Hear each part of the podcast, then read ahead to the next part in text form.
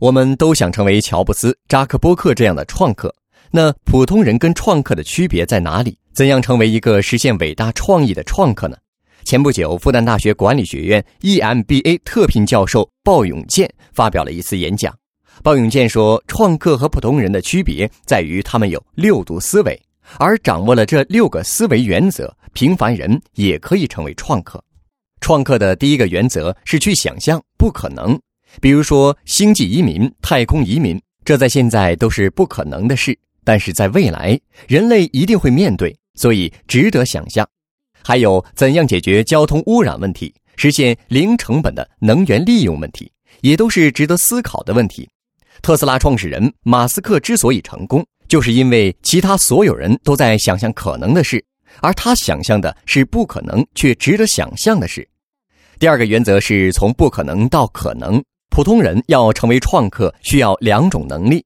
虚构能力和构建商业乌托邦的能力，我们看到历史上所有伟大的创客，比如福特、爱迪生，他们都具有同样的特征，那就是他们都知道如何构建商业乌托邦，他们都是商业乌托邦的帮主，他们能让人们相信，原来认为不可能的事其实是有可能的。创客的第三个原则是去打破不可行。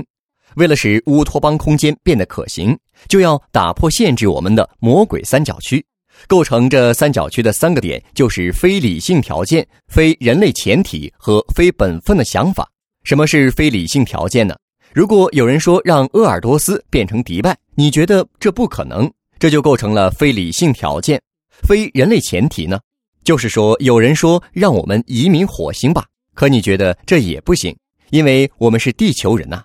非本分的想法，说的就是今天看起来不本分的想法。比如，有些事也许是没问题的，但在今天看来就是非人类、非理性、非本分的。普通人很容易就会把这个魔鬼三角区限制在里面，但创客却可以游离于三角区。创客的第四个原则是想象可行的事，把小概率事件变成大概率事件。这里面需要社会、政治、科技和经济四个条件。比如，你跟做尿不湿的讨论怎么制造市场，不是通过营销的方式，而是通过放开二胎政策的方式促进尿布的销量，这就是政治条件。科技条件通常是指颠覆性技术，社会条件是指人们对于某些事情的向往和追求。比如说，现在很多的共享单车，最重要的不是它多么便宜，而是能不能给单车注入一种理念。当政治条件、社会条件、科技条件都具备之后，其实经济条件是最容易的，资本会蜂拥而至，提供支持。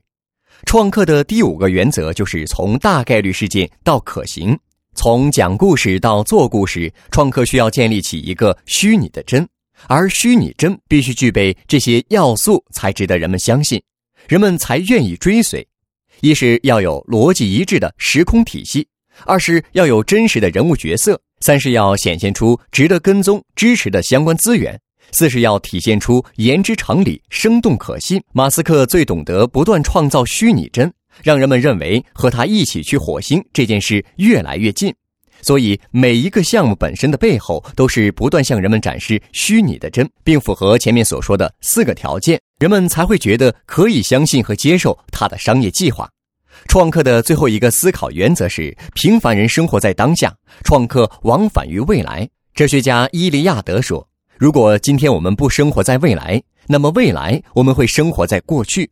创客生活在过去和未来之间来回穿梭，他们能不断把雏形变换成你愿意看到、想看到的各种样子，然后把它们呈现在你面前。”关注微信公众号“野马创社”，获取更多创业干货。